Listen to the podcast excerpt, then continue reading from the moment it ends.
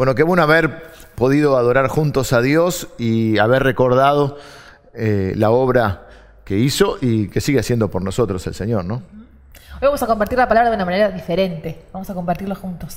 Vamos a compartir una palabra que tenemos de parte de Dios con ustedes. Eh, ha sido muy lindo también eh, a la distancia sentir la, hermandad y, y cómo esa, esa fe en Cristo nos une y nos hace hermanos, ¿no? Pero ahora vamos a mirar la palabra de Dios. En los últimos domingos hemos estado hablando eh, acerca de cómo enfrentar las presiones de la vida. Siempre vamos a tener presiones. Que tengamos fe no significa que no tengamos presiones. Lo que significa es que tenemos una forma diferente de poder enfrentarlas. Eh, las personas de fe tenemos la bendición de poder acudir siempre a Dios y sobre todo en los tiempos de adversidad. ¿Por qué acudimos a Dios cuando nos sentimos presionados, angustiados o estamos en problemas? ¿Por qué los cristianos podemos hacerlo? Bueno, justamente hoy con Lili queremos darles tres motivos por los cuales buscar a Dios eh, en cualquier momento y sobre todo en esos momentos de angustia y de dificultad. Tres razones muy simples, porque a veces lo complicamos el Evangelio y, es mucho más eh, sencillo de lo que los hombres a veces lo hacen. Tres motivos simples por los cuales podemos buscar a Dios y esperamos que eso también te aliente a, a que vos también lo hagas. ¿Cuál es el primero? Primero, porque Dios me escucha. Esta es la, primera duda que puede surgir, sobre todo en los momentos de mayor angustia, dificultad o cuando estamos muy presionados. ¿Me escuchará Dios? ¿Será que Dios me escucha o está eh, este, alejado, ajeno a mi vida? Muchas veces la gente se acerca preguntándome o, diciéndome, más que preguntándome, Pastor, óreme, eh, que a usted Dios sí lo escucha. Y lo primero que tenemos que saber es que Dios no hace acepción de personas y que en muchos lugares de la palabra de Dios se nos asegura que Dios está dispuesto a, a escucharnos. A todos. A todos dice la Biblia que Dios no hace acepción de personas. Pero miren, eh, por ejemplo, lo que Dios le dijo a un hombre llamado Daniel. Había estado Daniel en una situación muy, muy difícil. Hace algunos, ya, bueno, ya casi un mes atrás más o menos, hablamos acerca de la vida de Daniel y vimos que este, este Daniel estaba muy presionado y, y buscó a Dios durante 21 días. ¿Mm? A veces somos muy, queremos un, Jesucristo. Sí, un Jesucristo llame ya, ¿no?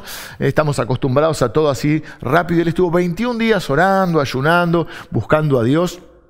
Y dice que en un momento Dios envió un mensajero eh, que le dijo, Daniel, no temas porque desde el primer día que dispusiste tu corazón a entender y a humillarte en la presencia de tu Dios, fueron oídas tus palabras y a causa de tus palabras yo he venido. Esto está en, eh, el libro del profeta Daniel, en el capítulo 10. Así que Dios le asegura que desde el primer momento en que él dispuso su corazón con humildad, a eso se refiere, a buscar a Dios y a buscar la dirección y la ayuda de Dios, fueron oídas sus palabras. Él estaba escuchando. Dios siempre nos escucha. Otro hombre que, que, siempre buscaba a Dios era el rey David, conocido por tener un corazón, eh, la Biblia lo llama un corazón conforme al de Dios, es decir, que él podía entender, comprender lo que había en el corazón de Dios. Y dice en el Salmo 34, eh, busqué a Jehová y él me oyó y me libró de todos mis temores. Y, continúa, el versículo 5 dice, y nos asegura, lo, fíjense esto que decía, ¿no? Los, dice, me oyó a mí pero también dice, los ojos de Jehová están sobre los justos y atentos sus oídos al clamor de ellos. Ah, dice, no solo a mí me oyó, él lo da como un testimonio. Lo que hacen los testimonios es activar nuestra fe. Si lo hizo con vos, lo puede hacer conmigo también. Algunos eh, por ahí recurrimos a Dios y pasa un poco de tiempo y si no hay respuesta rápidamente nos desanimamos y empezamos Dios no me quiere, Dios se olvidó de mí, Dios no me escucha. Por eso decía, pastor, óreme, que, que a usted sí lo escucha. Lo mejor también lo que pasa es que buscamos a Dios en última instancia, ¿no? Recurrimos a otras cosas y, en, bueno, ahora voy a acudir a Dios. Sí, sí, estamos primero buscando todas las ayudas y cuando se nos agotan los recursos. Dios nos escucha igual aunque hagamos eso, pero lo ideal es buscar primero a Dios antes que cualquier otra cosa. Algo así eh, de, pensar que Dios se olvidó le pasó incluso a los primeros discípulos de Jesús. En el, Evangelio de Marcos hay cuatro biografías de Jesús, Mateo, Marcos, Lucas y Juan. En la biografía que cuenta eh, Marcos, el capítulo 4, eh, alrededor del versículo 35, por ahí en el, versículo, eh, cuenta un relato eh, donde los discípulos están en una barca y se levanta una gran tormenta y Jesús está durmiendo en la otra parte del barco. Entonces los discípulos vienen a despertarlo medio, medio enojados, ¿no? Se ve que Jesús tenía un sueño bastante profundo, sí, bastante profundo. Y le dicen, Señor, casi retándolo, no tienes cuidado de nosotros, ¿cómo no, cómo no, estás atento a... Dormir en este momento. Claro, y no solo dormir, sino que fíjate que no, dicen eh, estás en peligro, Jesús, sino no, no, no tenés cuidado de nosotros, es un reproche, ¿no? Eh, y en nuestra vida muchas veces podemos, eh, digamos, simbolizar las dificultades como una tormenta que estamos atravesando. Y va a haber ocasiones donde parece que Dios está distraído o está dormido, o bueno, imagínense, Daniel tuvo que esperar 21 días, sin embargo Dios lo había oído, digamos, desde el primer día, ¿no? Eh, y, muchas veces podemos pensar eso, que, Dios está dormido. Pero para contrarrestar esa duda tenemos el Salmo 121, que es un salmo increíble, que dice así, nunca duerme el que te guarda. ¿Mm? Un salmo que usamos mucho para los chicos también, ¿no? Cuando tienen problemas para dormir o tienen pesadillas, decimos, no, Dios al lado tuyo. Y además es un salmo precioso, porque es eh, el salmo que dice, eh, alzaré mis ojos a los montes, justamente esto que decíamos, cuando uno busca ayuda, ¿de dónde vendrá mi socorro? Alguna vez leí que yo que también alzaba los ojos a los montes, porque eh, en ese tiempo todas las deidades o los falsos dioses que la gente se construía, iban siempre en los lugares altos. Entonces es como que mira ahí entre la, multiplicidad de dioses y dice, pero mi socorro no viene de ninguno de esos falsos dioses, mi socorro viene de Jehová, el Creador, Él hizo los cielos y la tierra, y dice, no dará tu pie al resbaladero, ni se dormirá el que te guarda. Así que cuando los discípulos vienen y le dicen, ¿cómo, eh, ¿cómo no tienes cuidado de nosotros? Jesús le responde, no es como no tengo cuidado, ¿cómo no tenéis fe? Otra forma de decirlo es, si tenés fe, ¿por qué no la usás? Activa tu fe. Eh, miren lo que implica eh, eh, tener fe o lo que está implicado en nuestra fe. En la carta de Juan, una de las cartas universales a la iglesia del apóstol Juan, versículo, capítulo 5, versículo 14 dice, y esta es la fe o la confianza que tenemos en Él, se refiere a Dios. Esta es la confianza que tenemos en Él, que si pedimos alguna cosa conforme a su voluntad, Él nos oye. Y también recordaba una una, frase que, usa Jesús, una oración que hace Jesús en un momento determinado. Dice, gracias Padre porque, eh, porque me oíste. Él había pedido algo delante de, la gente, ¿no? Y él dice, yo sé que siempre me oyes, pero lo, hice también para, para, que los demás lo vieran, ¿no? Eh, pero una palabra clave es la paciencia, la perseverancia, que significa esperar con buena actitud. Eh, Dios siempre llega a tiempo, pero a veces el tiempo de Dios no es nuestro tiempo. Así que, eh, miren, eh, también quiero dejarles esta promesa. Hoy vamos a, tirar mucha palabra de Dios, muchos versículos, eh, te vamos a bombardear con promesas de Dios. Isaías capítulo 65, versículo 24, una promesa increíble. Todo el libro de Isaías está lleno de preciosas y grandísimas promesas. Dice, antes que clamen, yo responderé, mientras aún hablan, yo habré oído. O sea, no está todavía, no terminamos de hablar y Dios ya nos está eh, rápido eh, escuchando. Por eso la Biblia también dice que Él es nuestro pronto auxilio. Así que antes de que clames, yo responderé. Mientras todavía estés hablando, yo ya habré oído. Así que la primera razón por la que podemos buscar a Dios, porque de algo estamos seguros, es que Dios siempre nos escucha. La segunda razón por la cual podemos acudir a Dios y tenemos que acudir a Dios es porque Dios nos entiende. ¿sí? Eh, es una pregunta que a menudo nos hacemos, ¿no? Eh, ¿Me entenderá Dios a mí? ¿Podrá entender lo que me está pasando? ¿Sabe lo que me pasa? ¿Sabe de mi dolor, de mi angustia, de mi desesperación? Total, está en el cielo, está lejos. Claro, está allá en el cielo y nos da la sensación de un Dios distante, insensible. ¿Qué va a entender lo que me pasa a mí? Él está en su trono, ahí con los ángeles. Bueno, vamos a ver tres razones por las cuales Dios siempre nos entiende. ¿sí? La primera es que, o la primera razón es por la cual Dios nos entiende porque Él nos creó.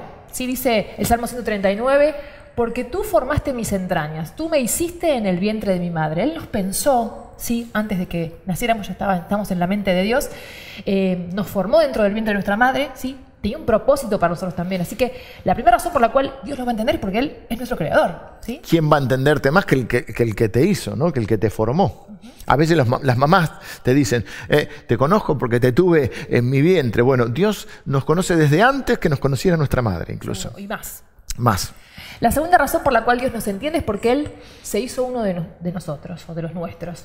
En la carta de Juan, No, en el en Evangelio el de Juan. Juan dice que el verbo se hizo carne y habitó entre nosotros. ¿sí? Lo que se llama la doctrina de la encarnación. ¿no? Claro, se hizo un hombre, eh, eh, diríamos también, se mudó de barrio, estaba en el cielo, se vino acá y se hizo uno de los nuestros para, bueno, para llevar nuestros pecados, nuestras culpas, todo lo que vimos eh, eh, en la cena del Señor, pero también es una, digamos, una be- bendición adicional, es que eh, se hizo uno de los nuestros, eh, ya dejó, no, utilizó sus, sus atributos divinos, sino que vivió como un hombre. Seguro. Lo recordamos en Navidad, ¿no? El nacimiento y también su muerte en, en- en Semana Santa. La tercera razón es que Dios experimentó, Jesús experimentó como hombre toda la variedad de la experiencia humana, ¿sí? Sufrió las mismas situaciones que nos tocan vivir a diario, pero a diferencia de nosotros, mientras que cada uno de nosotros vive algunas experiencias, Él las vivió todas, ¿sí? Claro, esa, eh, justamente esa razón va unida a- a la anterior, ¿no? Porque se hizo hombre y como hombre vivió todas. Pues por ahí uno dice, bueno, yo viví la soledad, experimenté la soledad, el otro experimentó el, el, eh, el dolor físico, la enfermedad, eh, la, la traición. Pero Jesús experimentó todas, todas. Toda la, la gama de experiencias. Sí. ¿sí? Dice la Biblia en Hebreos que no tenemos un sumo sacerdote que no pueda compadecerse de nuestras debilidades, sino uno que fue tentado en todo. ¿Sí? Esta es una prueba ¿no? de que Él pasó por las mismas experiencias que nosotros. Tentaciones, maltrato, dolor físico, emocional, rechazo, abandono, soledad. Fue incomprendido, la ingratitud, La ingratitud.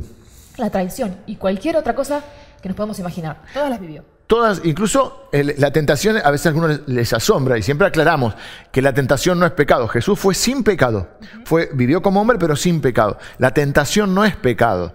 Eh, obviamente el, caer en la tent- eh, luego de la tentación. Pero hasta eso lo, lo aclara para decirnos, no tenemos un, sacerdote es el, que nos conecta, ¿no? El, único, la- nosotros decimos que Jesús es eh, el único mediador entre Dios y los hombres. No tenemos un, un mediador. ¿Qué hacía el sumo sacerdote? Era el que conectaba a la gente con Dios. No tenemos un, un mediador, un sacerdote que, que- que no nos pueda entender. Eso es una especie, algunos piensan que Jesús es como una especie de Superman, ¿no?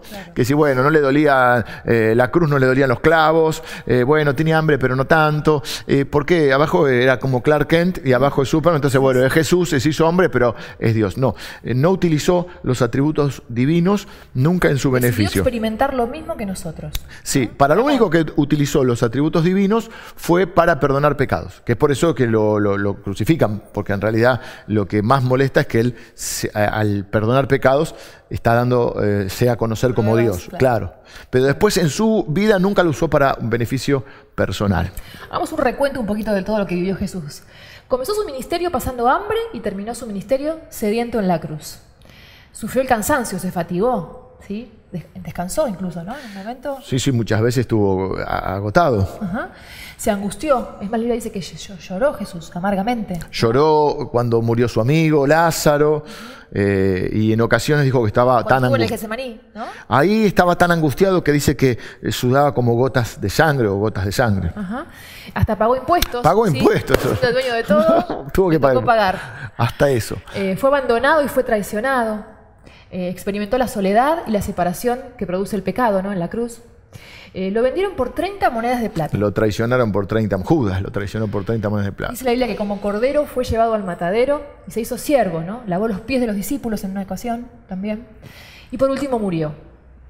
Ahora, todo esto, ¿para qué? ¿Para qué, no? Dice la Biblia que Jesucristo, si ustedes conocen la gracia del Señor Jesucristo, que siendo rico, estando en el cielo, en- en- obviamente, siendo, siendo rico se hizo pobre para que con su pobreza nosotros fuésemos Enriquecidos. Es un juego de palabras, Es un ¿no? intercambio. ¿Qué, qué es lo que hizo? El, eh, bueno, eh, de alguna manera eh, se sacrificó por nosotros. De alguna manera no, se sacrificó por nosotros.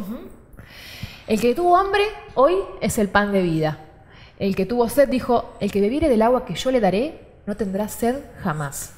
El que se fatigó hoy es tu reposo. El que lloró hoy es quien te consuela y saca tus lágrimas. Qué lindo. Él sintió la soledad para que nunca más estés solo. Eh, fue vendido, pero te compró con su sangre.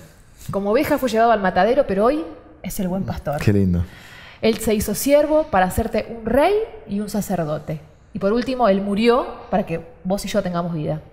Claro, porque al morir y dar su vida en la cruz, eh, y, luego como Él fue sin pecado, vence a la muerte, a la cruz, eh, perdón, a la muerte, al pecado a Satanás, y resucita para que nosotros también luego vayamos a resucitar con Él. Así que no es un Dios insensible, un Dios que, que, alejado de, de la experiencia humana.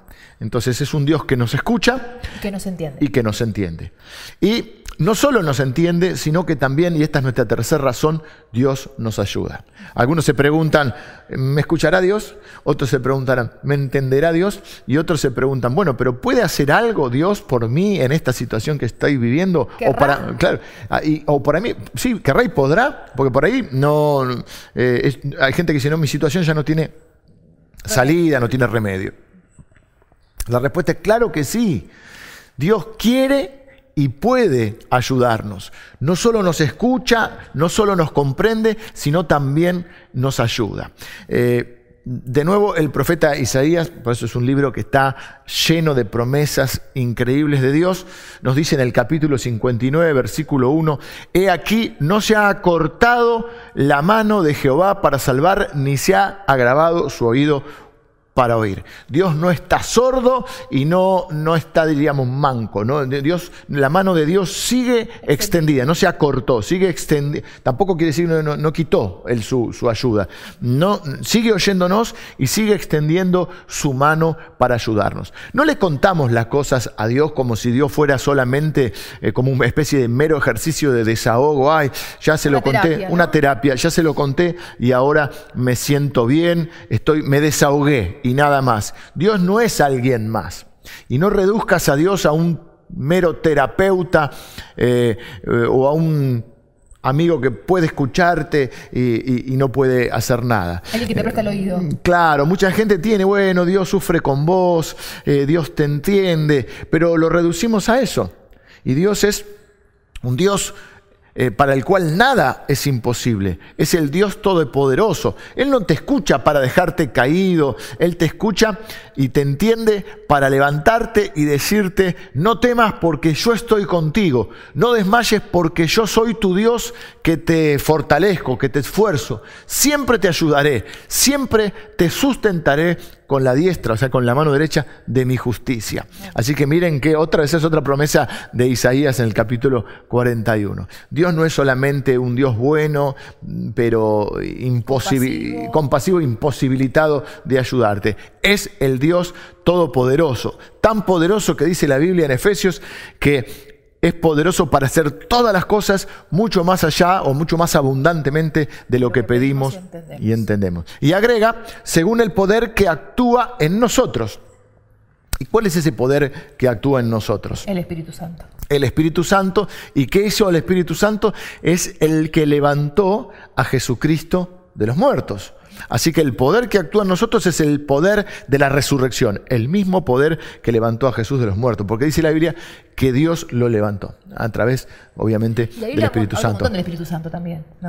Es, el, es un poder tan, eh, tan tremendo que cuando, tú, cuando alguien, no sé cómo fue, que no me acuerdo el nombre del, que creó la dinamita, buscó eh, eh, esa, es una palabra que, tratara de, describir lo que produce la dinamita y usó la palabra que se usa para dunamis, dunamis cuando dice recibiréis poder cuando haya venido sobre vosotros el Espíritu Santo. Entonces recibiréis dinamita. Eso es lo que tenemos los cristianos, ¿no? pero no para explotar, eh, sino para hacer este, una, una em, claro, y una explosión de bendición en este mundo. Así que podemos buscar a Dios porque Dios me escucha.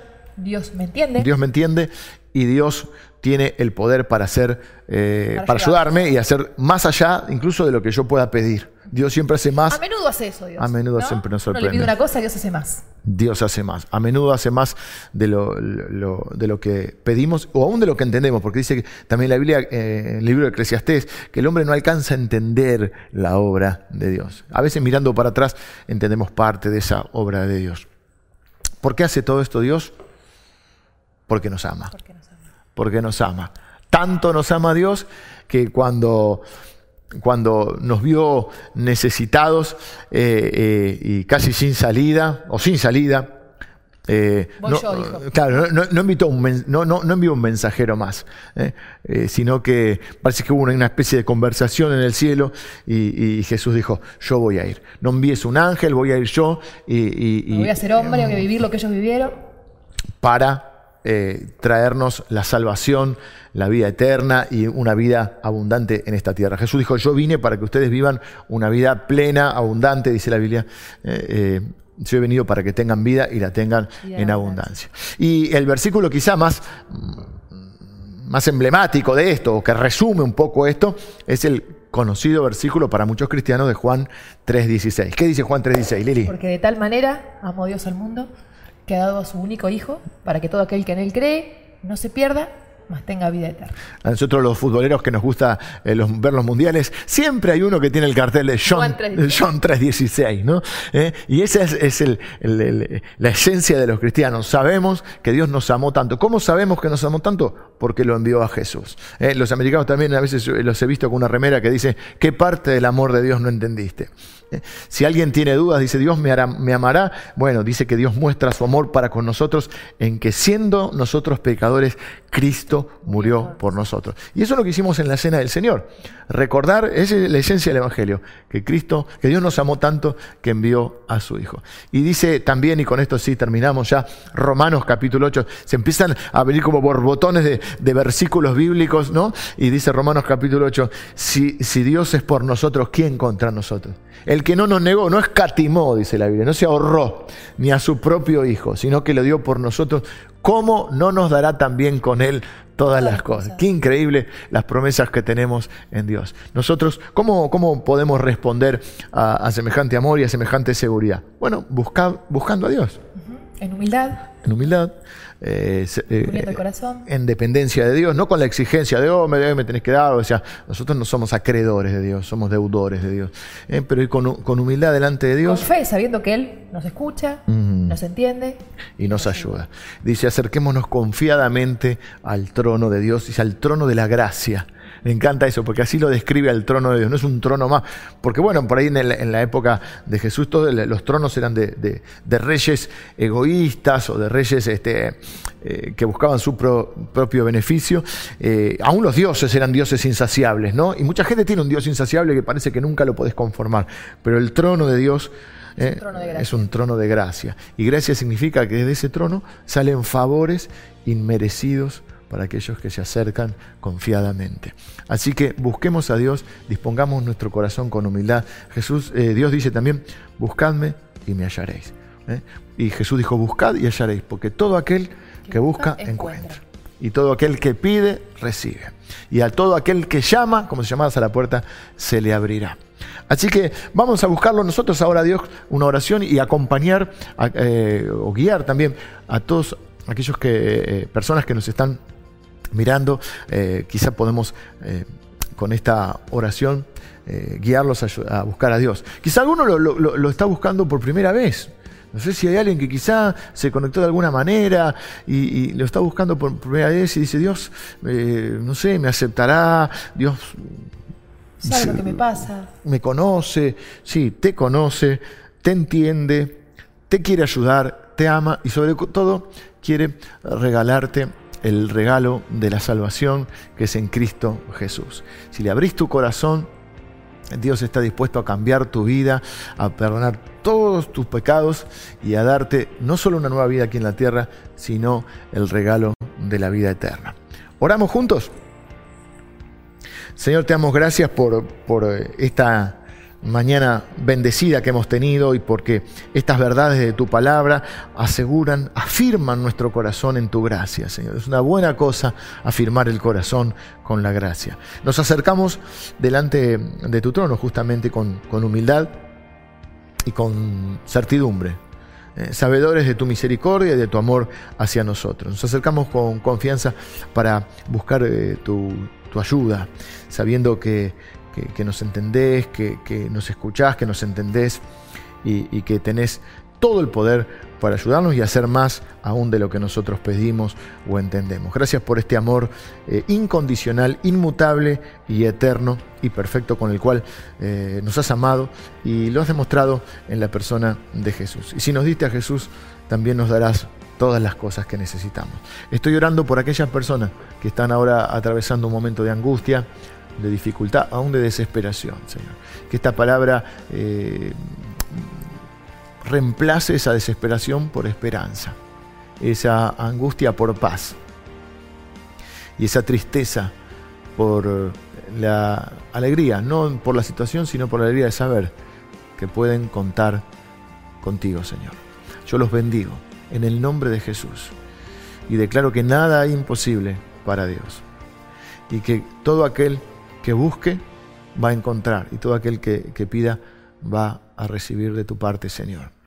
Eh, Señor, pongo delante de tu trono todas las peticiones que ahora nuestros hermanos están haciendo, las personas quizá lo estén poniendo, escribiendo ahí en el chat.